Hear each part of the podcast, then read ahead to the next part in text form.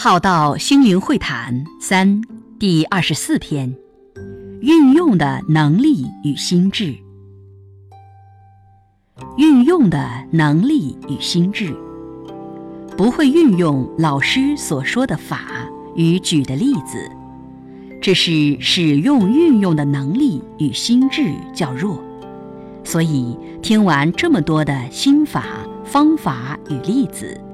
却还是说不知怎么在日常中修炼，不知如何入心性落地实修，没有或也不会把老师已教的以心法练功法的教导去练习，因为还没有培养出拿来日常练习的生命状态，因此还是会有所学空洞的感觉。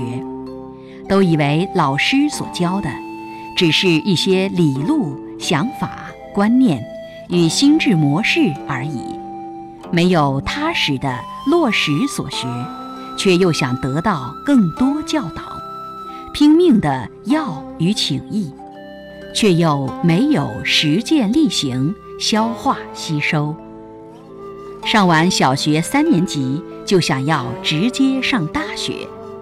要人提点，却又不落实修正自己，这些都是学而不精进的状态。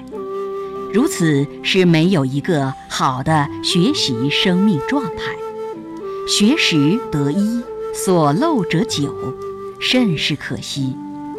古时所谓的尊师重道，也是在此处落实的。